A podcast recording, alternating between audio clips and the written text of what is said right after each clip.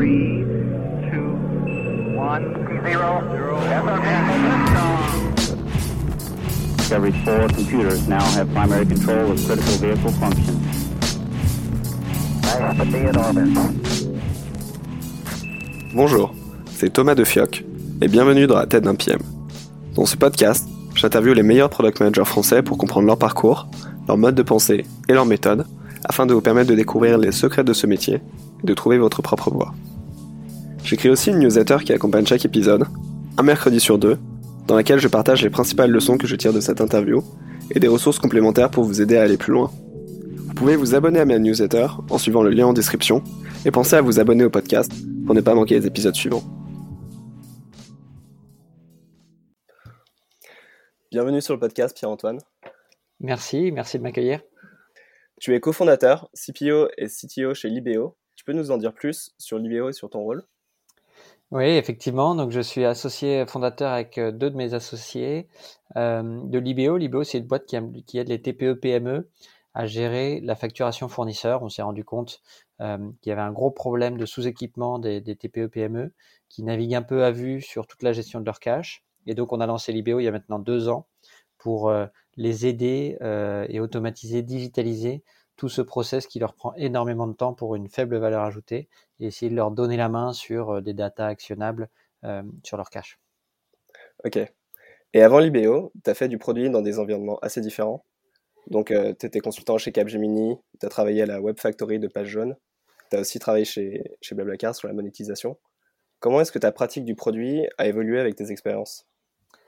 Alors, c'est- intéressant parce qu'effectivement, euh, euh, au gré de mon parcours, j'ai vu différentes facettes euh, du, du métier de produit. D'abord, effectivement, euh, euh, chez Capgemini Consulting, où, où- là, j'avais un rôle vraiment de euh, gestion de projet, on va dire, et de, de euh, ce que les Anglais appellent le stakeholder management. Euh, c'est une qualité assez forte, à mon avis, pour, euh, euh, pour les PM qui sont obligés d'avoir une vision vraiment à 360, euh, de gérer des délais. Et donc ça, c'est c'est euh, c'est quelque chose que j'ai appris dans le conseil euh, avant d'aller vers d'autres euh, d'autres composantes euh, du, du métier de PM. D'abord chez chez Solocal, euh, où là c'était un environnement un petit peu mixte, puisque euh, une boîte un petit peu plus petite, euh, mais toujours quand même une gestion avec une DSI, euh, une fonction business. euh, C'est quoi une DSI une DSI, donc une direction des systèmes d'information. Euh, Et ça, je, moi, je le retrouvais beaucoup, par exemple, dans, dans des métiers du conseil, parce que on, on conseillait plutôt des entreprises du CAC 40, des grosses boîtes, qui sont en général structurées avec des, des fonctions métiers, euh, et puis euh, euh, des gens qui vont développer après du, euh, du, du, du software. Et donc, le, le product n'est pas vraiment dans l'ADN encore dans, dans ces grosses boîtes-là. Et puis petit à petit, donc d'abord chez Solocal et, et vraiment chez, chez Blablacar, où là, on a des équipes techniques et métiers qui sont très liés. On pourra venir un peu peut-être si, si, euh, si, si tu veux sur le, positionnement du PM dans une équipe, mais euh, on vient remplacer différentes directions par une personne qui a cette vision 360 euh, sur, euh, sur, sur tout, son, tout son produit. Et donc, pour revenir un petit peu sur euh, ce à quoi ressemble le produit dans les organisations traditionnelles, euh, je me souviens, ensemble, on avait parlé de cycle en V et de tous les métiers un peu traditionnels qui existent. Est-ce que tu pourrais nous en dire plus euh, sur ça? C'est vrai que c'est intéressant parce que euh, on voit que dans des, grosses entreprises, on est plutôt adepte euh, de ce qu'on appelle le cycle en V. Donc le cycle en V, c'est quelqu'un qui exprime un besoin. Donc typiquement une fonction business qui se dit tiens mon client il pourrait avoir besoin de ça et qui va écrire tout ce qu'il imagine être le produit parfait. Ensuite, encore une fois, dans une grosse boîte, il va le transmettre à ce qu'on appelle la maîtrise d'ouvrage. Euh, et cette maîtrise d'ouvrage va le traduire en, euh, en spécification euh, qui ensuite vont être transmises à la maîtrise d'œuvre, la MOE, qui elle va le transmettre en, en spécification technique, puis au développeur, qui lui va développer, et puis qui six mois plus tard va revenir vers le porteur de projet en lui disant tiens voilà ton projet. Et souvent le porteur de projet va se dire ah bah en fait c'était pas tout à fait ce que je voulais, j'avais pas pensé qu'il y avait ça. Entre temps ça a changé, mon user il veut plus du tout ça. Et donc on est sur des phases euh, assez longues, mais qui nécessitent un peu ce découpage parce qu'on est dans des, dans des grands groupes. Et puis quand on va dans des plus petites structures, et c'est là un peu le, le rôle de l'agile, là on a euh, dans le même bureau euh, une équipe euh, business, euh, j'allais dire avec des sales, on va avoir un product manager et des techs qui sont tous autour de la même table. Et donc là, on va avoir des cycles beaucoup plus courts. On va avoir, euh, voilà, nous, euh, chez Libéo, on fonctionne avec des sprints d'une semaine. Donc ça va très vite entre le moment où on dit, tiens, on aimerait faire ça, et le moment où on le voit vraiment. Et ça nous permet d'avoir des cycles, des cycles d'ajustement euh, beaucoup plus brefs, parce qu'en fait, on va le soumettre à notre client qui nous en avait parlé une semaine après. Déjà, il est super content parce qu'il voit ce qu'il nous a demandé. Et ensuite, il va nous dire, ah oui, mais moi, j'imaginais peut-être un petit peu ça comme ça, euh, changer, etc. Et donc, au final, lui, euh, on, utilise souvent cette analogie en, agile, mais il dit, euh, moi, j'ai besoin d'une voiture, et puis en fait, il avait peut-être besoin d'un vélo. Euh, et c'est comme ça, avec ce processus agile, qu'on va arriver à, à tomber sur le vélo et pas sur la voiture. D'accord. Et donc, j'imagine que ça implique un rôle totalement différent pour la personne qui fait du produit. Alors, c'est moi ce qui me passionne dans, dans le produit et ce qui euh, m'a amené petit à petit vers ce métier-là, c'est que on, le rôle de produit, il, il, il a, euh, j'aime bien dire, euh, les deux cerveaux, le cerveau business et le cerveau technique.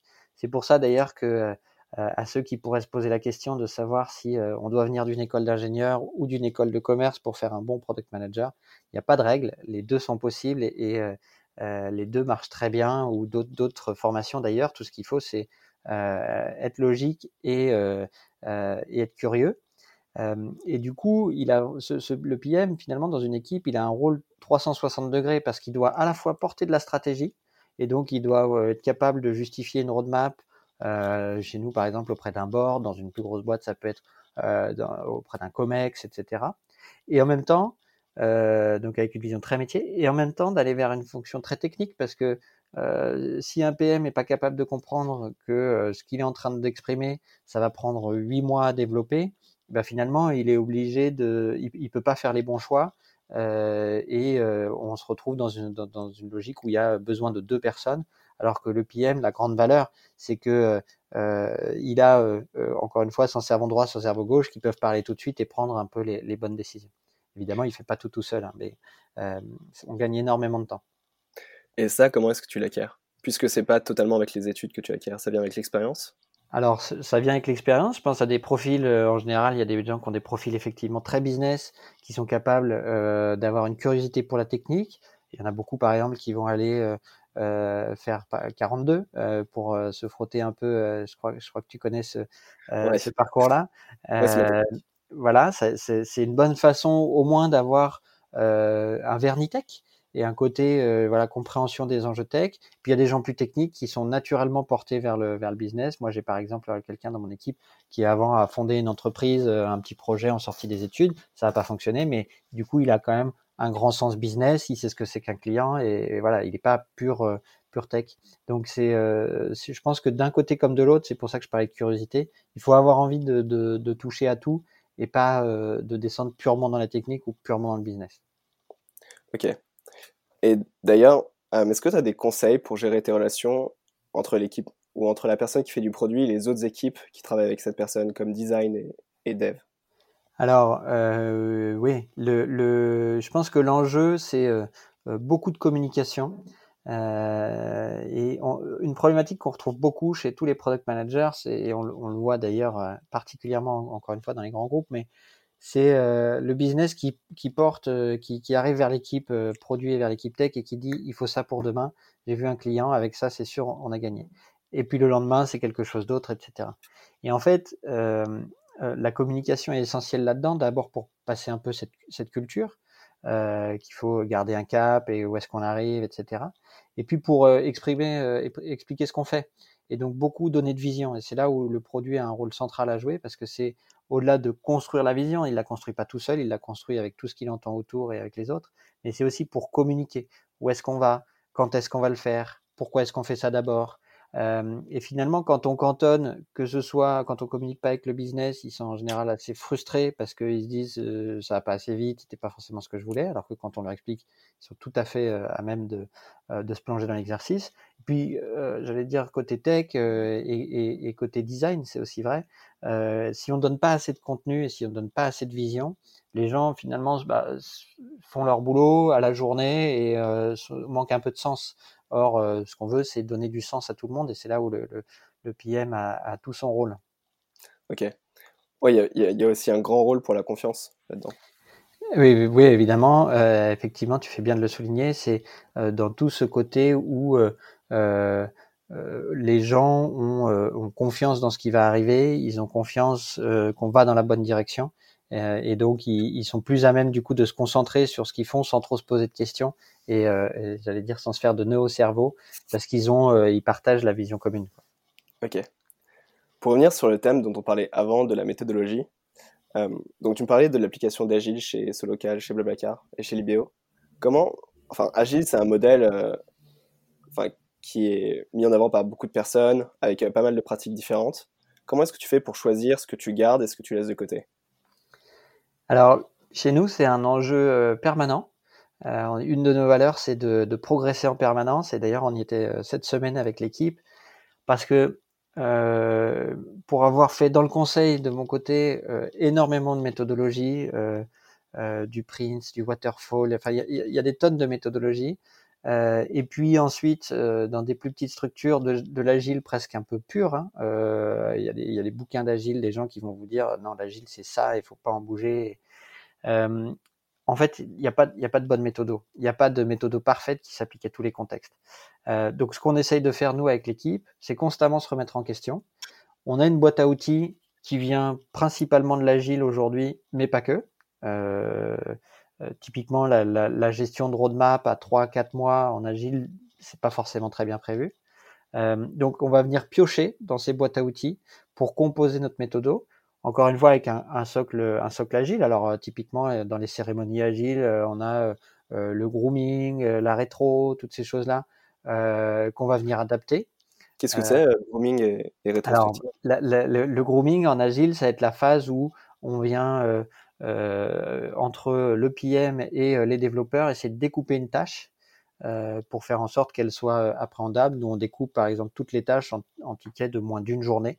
Euh, ça nous permet d'éviter ce qu'on appelle l'effet tunnel où quelqu'un part sur une tâche qui pourrait lui prendre deux semaines et puis se rend compte à la fin qu'il est arrivé nulle part. Donc euh, il y, a, y, a, voilà, il y a cette étape de grooming. Le sprint planning, c'est là où on va tous se réunir ensemble pour euh, planifier le prochain sprint, se donner un objectif d'équipe. Tout ça sont plutôt des, outils agiles, mais on va venir, euh, j'allais dire, les prendre avec des pincettes. Et je pense que c'est ça qu'il faut retenir par rapport à la méthodologie, c'est bien les connaître pour pouvoir justement se constituer sa boîte à outils et ensuite en discuter euh, avec tout le monde, parce qu'après, il y a des sensibilités dans l'équipe, il y a des gens qui vont venir euh, avoir besoin de plus de temps de communication, d'autres qui vont plus aimer prendre le temps seul. Et d'ailleurs, c'est intéressant, nous, ce qu'on ce qu'on fait systématiquement quand quelqu'un rejoint l'équipe, c'est qu'on lui fait passer euh, un test qui s'appelle le MBTI, qui est un test de personnalité, qui est, que vous trouverez un, super lien sur 16 Personalities. Euh, et ça permet de comprendre comment les uns et les autres fonctionnent. Et typiquement, ça c'est une base de ensuite la construction de, notre méthode en, en, équipe. Donc toi, par exemple, avant d'interagir avec quelqu'un, tu vas, regarder son profil MBTI et tu te dis, lui, il aime plutôt la communication écrite, les trucs euh, un peu réfléchis, lui, il est plus dans l'action. Et on essaie de le prendre en compte, oui. Alors c'est un test qu'on fait quand les gens arrivent et, rejoignent la boîte.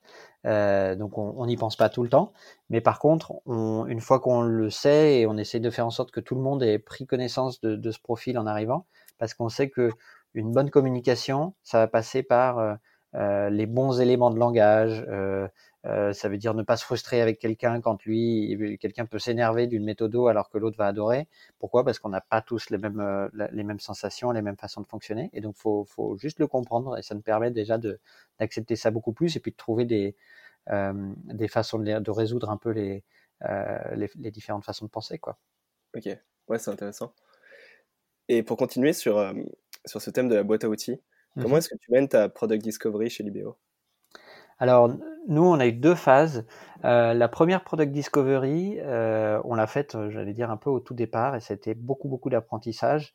Euh, au départ, on voulait pas développer. Je pense que c'est l'un des pièges un peu du, euh, des gens qui veulent faire des boîtes euh, techno.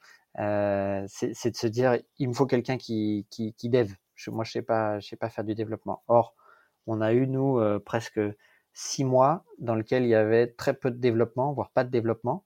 Euh, pourquoi? Parce qu'on était dans cette phase de discovery. Donc ça veut dire on a identifié nous une cinquantaine de personnes, une centaine de personnes à qui on a fait tourner un, questionnaire d'abord, euh, qu'on a ensuite euh, interviewé pour comprendre quelles étaient euh, euh, le mot qui revient beaucoup en, startup, c'est le, pain, le, le, problème que eux rencontraient, voir où est-ce qu'ils en avaient. Et ensuite, on a commencé à construire beaucoup par, euh, par mock-up, donc plus sur un aspect euh, UI, UX, euh, et du coup de, de, de, construire par petites phases, de retourner vers eux, de leur dire c'est ça que vous avez en tête. On a sorti un proto, donc une, des images animées hein, euh, pour un prototype où c'est vraiment euh, des maquettes et euh, quand on clique sur un bouton, ça va mettre sur une autre image, mais il n'y a pas de développement derrière. Et on leur a mis sous les yeux. Pardon, c'était sur quelle plateforme le proto? Alors nous, on a utilisé Sketch et, et, InVision pour okay. faire ça. Et, et, et, ce qui était hyper intéressant, c'est qu'en fait, on s'est rendu compte bah, qu'on n'était pas si loin, mais qu'on avait encore un peu de boulot. Donc, on a refait une itération de, de, de maquette, et au final, ça nous a donné un produit euh, dont les gens nous disaient ah oui là c'est clair pour moi là je comprends et là vous m'apportez beaucoup de valeur. Et donc à partir de ce moment-là on a, on a commencé à développer. Donc ça ça nous a donné déjà un, un bon lot de, de, de, features pour, pour se lancer on va dire euh, de fonctionnalités.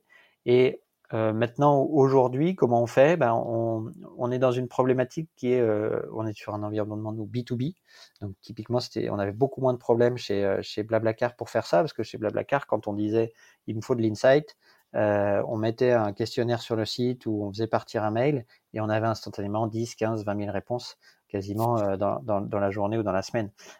Nous, aujourd'hui, la difficulté du B2B, plus largement que l'IBO, c'est que euh, on n'a pas une relation aussi directe avec, euh, avec nos utilisateurs qui passent généralement plus par des sales ou par des CSM, donc qui vont, dont on peut se sentir loin. Donc, euh, ce qu'on a mis en place, c'est des sessions de questions-réponses avec l'équipe produit on a, euh, on a un créneau avec un calendrier qui est ouvert pour que quand les sales ou les CSM euh, sentent que c'est quelqu'un a des questions ou qu'il a des besoins, ils, prennent du temps avec nous. Ça, c'est aussi euh, hyper important. Comme ça, on peut discuter directement avec, euh, avec les utilisateurs.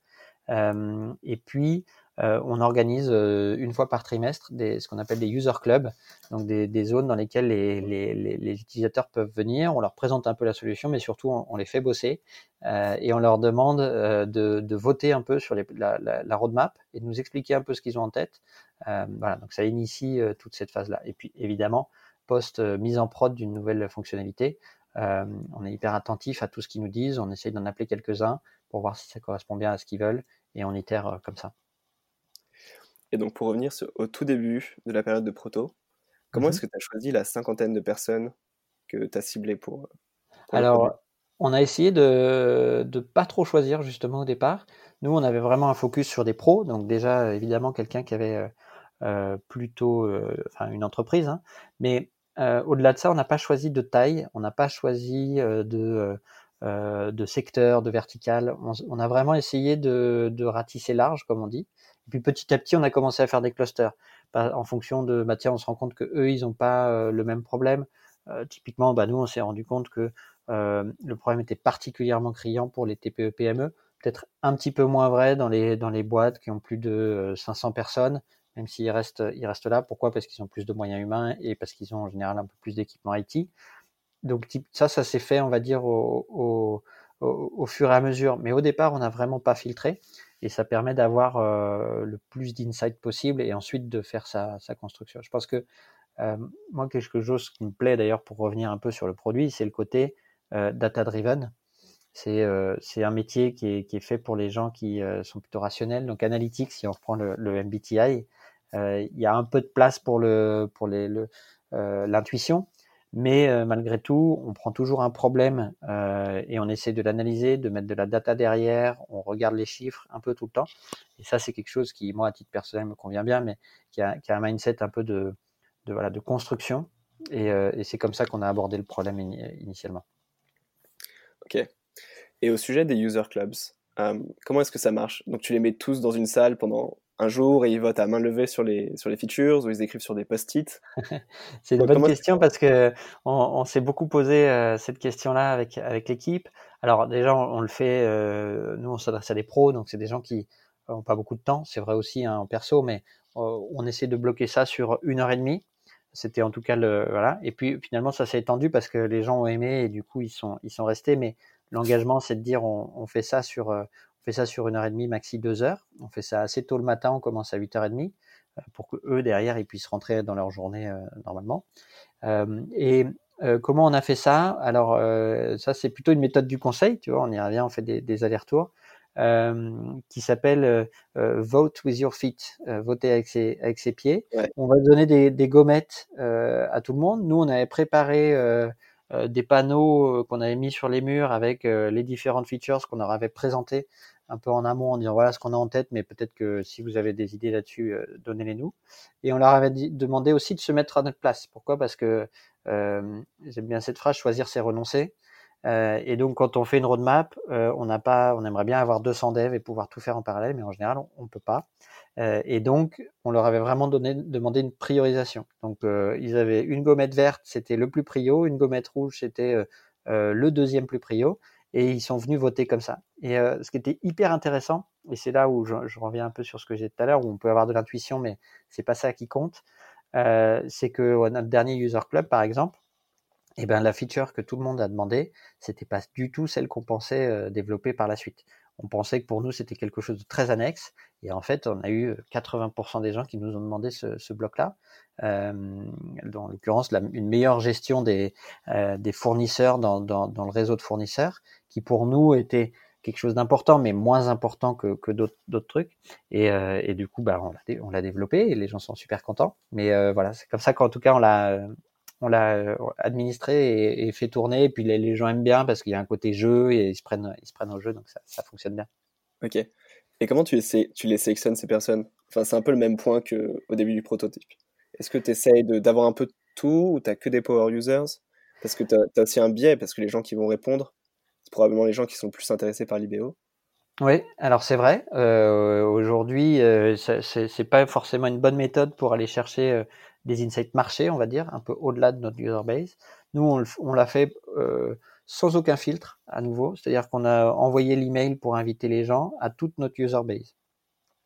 Et au final, effectivement, il y avait pas mal de power users parce que c'est eux qui ont euh, euh, cet excédent de, d'amour pour le produit, si je peux utiliser le mot, mais voilà, c'est des gens qui sont passionnés. d'ailleurs c'est hyper plaisant parce qu'en B2B on en voit moins qu'en B2C de voir des gens qui sont excités par ton produit, c'est la meilleure euh, récompense. Euh, mais on avait aussi plein de gens qui, qui étaient là depuis moins longtemps, euh, qui voulaient voir, qui étaient intéressés, qui sentent qu'il y a quelque chose. Donc finalement, en ouvrant largement, ça a permis à différents profils de nous rejoindre. C'était une question qu'on s'était posée, est-ce qu'on doit filtrer, pas filtrer? Et en fait, ça a fait beaucoup de bien parce que d'ailleurs, les uns ont nourri les autres. On n'a pas eu que les mêmes types de, types de gens. Et comment est-ce que tu fais pour passer des power users à l'ensemble du marché ça, c'est aussi une question marketing, mais comment est-ce que tu fais? Parce que là, j'ai l'impression que tu crées beaucoup un produit pour les personnes avec lesquelles tu as le plus de dialogue, mhm. principalement les power users. Comment est-ce que tu fais en sorte de créer un produit qui puisse être utilisé par tout le monde? Alors, le... là, ce que j'aime bien, c'est plus une technique de growth qu'une technique de, de, produit, même si les deux se rejoignent. Euh, nous, ce qu'on fait, c'est qu'on va venir, euh, on va venir tester pas mal de choses dans le produit euh, sans forcément de développement. Là, par exemple, on a une page euh, d'analytics qui, qui, est un peu, qui a, qui a, pas vraiment de code derrière. Euh, et on demande juste aux gens, on, on mesure s'ils cliquent sur cette page, on voit leur intérêt pour aller là-dedans, euh, et ensuite on leur demande de nous soumettre des avis de, bah tiens, vous êtes venu ici, qu'est-ce que qu'est-ce que vous voudriez y voir en fait. Donc on essaye de trouver des tricks comme ça dans le produit pour capter de l'intention. Et là, du coup, c'est pas forcément que les power users, parce que comme euh, bah, on est une boîte qui, qui se lance, on a aussi euh, pas mal de croissance et donc des nouveaux users euh, assez, assez réguliers. Et en externe du produit, on représente un peu la même chose parce que effectivement, les gens qui sont venus sont venus pour une proposition de valeur qu'ils ont comprise via le site ou par un média. Et donc, on essaie de décliner cette proposition de valeur sur des landing pages. Donc, euh, je sais pas, il y en a un à qui on va, on va proposer de gagner du temps, par exemple un autre à qui on va proposer d'agréger des comptes bancaires pour avoir de la visualisation, un autre à qui on va proposer euh, du contrôle. Et toutes ces propositions de valeur vont nous amener des clients sensiblement différents qui cherchent pas tout à fait la même chose. Et ça, on le fait en, mettant des, landing pages avec des contenus différents, en proposant des pubs directement sur les réseaux sociaux avec euh, ou en SEA avec des contenus différents et en testant la réponse finalement en voyant l'intérêt. Et c'est une bonne, euh, ça c'est un, conseil qu'on peut donner, je pense. C'est euh, quand on a une idée de produit, euh, la première chose à faire, c'est poser une landing page. Donc poser une landing page, c'est une page, un site, juste une page avec trois fois rien, un lien pour s'enregistrer en disant on arrive bientôt, peut-être un petit visuel et rien de plus. Parce qu'en fait, très vite, et derrière du référencement, essayer de le positionner, de le pousser, etc. Parce que très vite, en fait, on peut se rendre compte qu'on a 3000 inscrits en une semaine pour certains produits, ou que au bout de ça n'intéresse personne et donc, on va se rendre compte, et en plus, on aura attrapé, euh, pour revenir à une question tout à l'heure, 3000 emails euh, qu'on va pouvoir utiliser pour de la research, pour, euh, pour, pour tout un tas de trucs. Quoi. Donc, ça, c'est vraiment le, meilleur conseil quand on se lance. Ouais, et puis, ça te fait aussi des early adopters sur lesquels tu peux t'appuyer. En plus. Pour convaincre. Exactement, ouais. Des ambassadeurs. Ouais, alors ça, c'est intéressant parce que tu parles de, early adopters. Je pense que quand on décline, et nous, on a eu cette phase-là, euh, moi, c'est une stat que j'aime bien. C'est quand on, quand on lance un produit, euh, il y, a, généralement euh, euh quelques pourcents, 2-3%, qui sont les, les, les, les, tech savvy, les innovateurs. Euh, c'est des gens qui, en général, ont 10 produits à peu près identiques, mais celui-là, ils l'ont pas essayé, alors ils vont se jeter dessus parce qu'ils veulent voir comment c'est, ils aiment bien tout tester. Eux, ce sont les plus faciles à convaincre, entre guillemets. et il faut plutôt les convaincre euh, parce que euh, en général ils ont des avis et, derrière ils vont euh, ils vont alimenter. mais ils, vont venir naturellement finalement. Et ensuite on attaque les 10-15% qu'on appelle les early adopters qui eux vont venir un petit peu en, en complément et qui n'ont pas besoin par exemple de social proof trop forte, n'ont pas besoin de euh, d'avoir énormément de, de, bouche à oreille. Un va leur suffire et ils, vont se jeter à l'eau. Ils, vont faire confiance au produit. Euh, et puis derrière, au-delà de cela, on va atteindre un peu ce, ce volume de, de, de, masse. Donc il y, a des, il y a des courbes assez intéressantes là-dessus sur les courbes d'adoption. Et c'est vraiment intéressant parce qu'en termes de positionnement marketing, euh, il faut vraiment essayer d'aller chercher ces gens-là dans le bon ordre parce que c'est eux qui vont euh, permettre de déclencher la roue et d'aller toucher le, les, les, les, les 60-70% restants, qui sont eux aussi euh, déclinés, mais je vous fais pas toute l'histoire, qui permettent d'atteindre de, un peu ce cycle avec de la masse, du volume. Ouais. Et donc ça, c'est quelque chose que vous avez utilisé en produit et en marketing chez Libéo? Euh, c'est quelque chose qu'on a qu'on utilise. Alors, on, on c'est un framework, hein, donc on essaye d'y penser, mais effectivement, dans notre argumentaire, dans toutes nos euh, dans toutes nos, c'est quelque chose qu'on utilise en filigrane. Ouais. Trop cool. Est-ce que tu penses qu'il y a autre chose que les product managers auraient besoin de savoir? Euh, Oui, je pense que c'est marrant parce que c'est un métier qui est très récent. Euh, et euh, moi, il y a quelque il il y a un article qui m'a beaucoup euh, beaucoup marqué il y, a, il y a pas très longtemps et qui euh, qu'on voit sortir partout. Euh, un peu comme euh, une, une, forme de, de, de, bible du product management. C'est l'article de Superhuman de, de Raoul Vora. Et c'est quelque chose, nous on utilisait beaucoup le NPS avant. Donc le NPS, le Net Promoter Score, on demande aux gens s'ils seraient susceptibles de recommander le produit, si euh, s'ils sont euh, sur une échelle de 0 à 10, s'ils font partie d'une certaine tranche, on les considère comme promoteurs. S'ils font partie des, des, des, notes basses, on les considère comme détracteurs. On fait la somme des, des détracteurs et des promoteurs et ça, ça nous donne un score. Euh, c'est une méthode qui est hyper euh, utilisée un peu partout, euh, mais qui permet pas de trouver euh, son product market fit parce qu'on voit que les gens sont satisfaits, les ou pas d'ailleurs, mais on n'en apprend pas beaucoup plus. La méthode de, de Superhuman, elle est hyper intéressante parce qu'elle va elle va permettre de demander aux gens est-ce que vous aimez le, produit? La question exacte, c'est si je vous enlève le produit maintenant, est-ce que vous êtes un peu déçu, très déçu, pas du tout déçu? Euh, Et euh, tout l'enjeu, ça va être d'itérer sur les gens qui vont être très déçus qu'on leur enlève le produit et de comprendre ce qui, pourquoi ils seraient très déçus. Euh, et donc nous, on utilise beaucoup cette méthode euh, parce que ça nous permet de focaliser, de comprendre ce que les power users en fait viennent chercher ceux qui ont du love. Et en fait, ces gens-là, c'est ceux qui derrière vont parler de nous, qui vont lancer euh, euh, ce que ce que ce qu'il appelle euh, la roue de la croissance, le growth stage. Euh, voilà, donc euh, ça, je trouve que c'est quelque chose de, d'hyper intéressant parce que ça, ça nous permet d'itérer, on priorise nos sprints avec ça. et, et aujourd'hui, je pense qu'en en product, c'est vraiment quelque chose d'assez clé. Ouais, ce qui est intéressant dans cette méthodologie, c'est que ça te permet d'évaluer ton product market fit avant d'avoir ton produit sur le marché. Oui, exactement. Donc, euh, tu es capable. Alors, euh, j'allais dire oui et non, parce que quand même, euh, tu as besoin d'avoir euh, une forme d'itération, mais tu peux, comme on le disait tout à l'heure, par exemple, toujours jeter des, choses, et ça, c'est une méthode plutôt un, peu, un peu Google, mais mettre une page, quitte à la laisser vide, mettre un, mettre un faux bouton, mesurer le clic sur le faux bouton, euh, tester des messages. Et ça, je pense que c'est aussi un, un apprentissage, c'est de se dire des fois on se dit ah faut que je fasse parfait du premier coup. Tout n'est que euh, itération. Et c'est pas grave de se tromper, euh, c'est pas grave d'itérer. Au contraire, c'est comme ça qu'on apprend. Et donc voilà, avec cette, cette, méthode, comme tu le disais, on n'est pas obligé euh, d'avoir euh, tout fait. On peut aussi mesurer l'engagement sur des choses qui sont soit à peine verbalisées, soit moquées dans l'application sans avoir forcément la feature. C'est intéressant ce point sur, sur l'itération.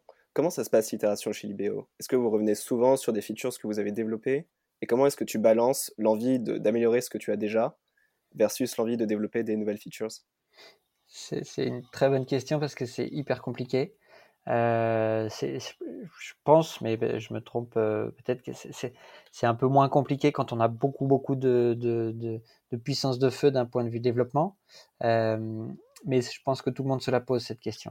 Euh, quand on, nous, on arrive à une balance où on, on, essaye de faire en sorte que le premier euh, jet d'une fonctionnalité qu'on sorte couvre 80% du besoin. On se focalise sur délivrer cette valeur parce qu'en fait, on considère que dans les 20% de valeur restants, c'est pas euh, tous les gens qui nous ont demandé la feature n'ont pas forcément besoin de ces 20% restants. Et donc en fait, euh, on va attendre déjà d'avoir un premier, retour. Donc généralement, on va sortir une feature en une ou deux semaines max euh, pour avoir un premier bloc. On va laisser 15 jours sur le marché, euh, avoir des retours, et on va refaire un sprint derrière pour, euh, pour corriger. Mais souvent, les 20%, c'est Pareto, hein, on arrive à faire 80% euh, de la, de la, valeur en 20% du temps, et pour aller gratter ces 20% restants, ça va prendre énormément de temps. Et donc avant de faire ça, on attend d'avoir énormément de retours, et on se rend compte qu'en général, les 20%, ils ont énormément diminué en, priorité, parce que euh, il y a beaucoup moins de gens qui nous les demandent, c'est des, users vraiment un peu, un peu à la marge, et là, du coup, bah, on se focalise sur refaire un bloc de features qui, lui, intéresse tout le monde, euh, et dont on a besoin, et puis on va faire les 80%. Voilà. Mais on passe un peu son temps, euh, ça, ça demande pas mal d'énergie en backlog et en management de, de, de tickets pour, euh, pour se retrouver dans tout ça. Ouais, donc tu as, as, une liste de features à faire un jour pour quelqu'un, mais pas tout de suite.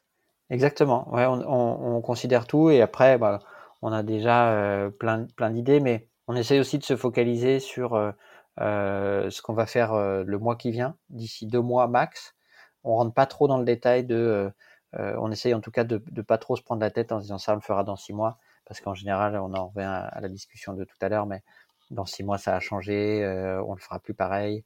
Donc on essaye vraiment de rentrer vraiment dans le détail des choses qu'on fait qu'on fait demain ou cette semaine. Ok, super intéressant. Est-ce que toi il y a des ressources vers lesquelles tu te tournes quand tu as des problèmes ou des questions en produit? Tu parlais de cet article de Superhuman. Est-ce c'est quoi tes réflexes quand tu as une question produit?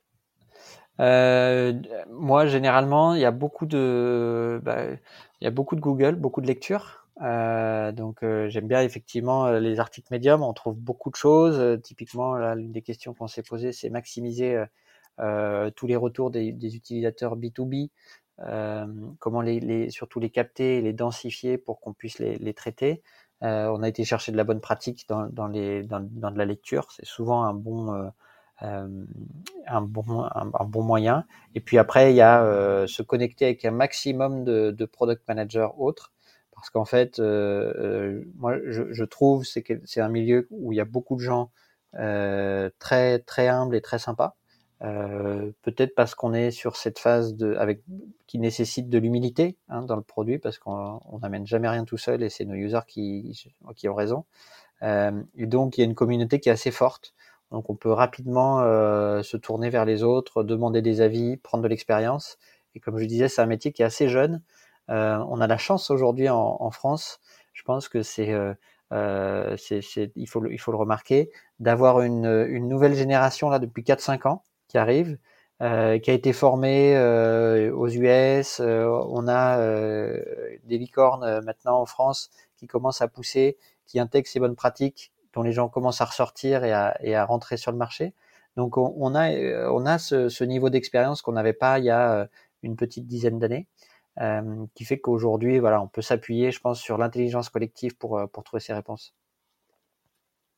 Cool. Et qu'est-ce que tu conseillerais aux gens qui veulent devenir product manager?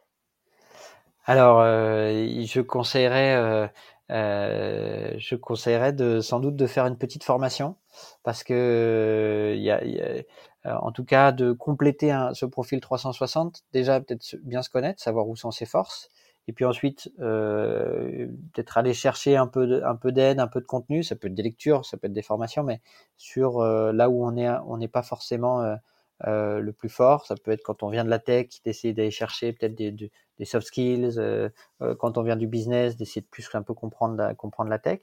En termes de formation, il y a par exemple euh, euh, Maya, avec qui je, bossais chez, chez Blablacar, qui a lancé une, une super formation euh, qui s'appelle Noé, qui forme les product managers.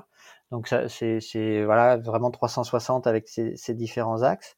Euh, et puis je pense qu'un des autres conseils qu'on peut donner, c'est euh, euh jetez-vous à l'eau euh, parce que euh, je pense qu'en PM, il, faut, c'est l'expérience qui prime et donc il faut pas hésiter à, à y aller, se former un peu sur aux outils sur le tas.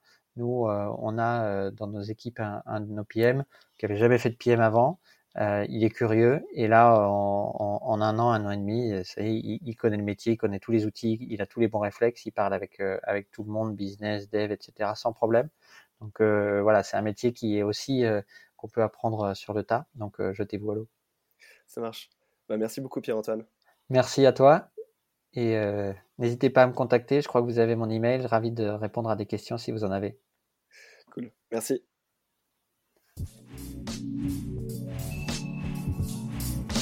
Voilà, c'est tout pour aujourd'hui. Si vous avez aimé cet épisode, je vous conseille d'aller vous abonner sur votre plateforme de podcast préférée pour ne pas rater les prochains épisodes. Vous pouvez aussi donner une note au podcast, je serai ravi de lire vos commentaires et vos retours. J'écris également une newsletter qui accompagne la publication de l'épisode, un mercredi sur deux, où j'inclus des ressources liées au contenu de l'épisode. Vous pouvez trouver le lien de la newsletter dans la description. A bientôt pour un prochain épisode.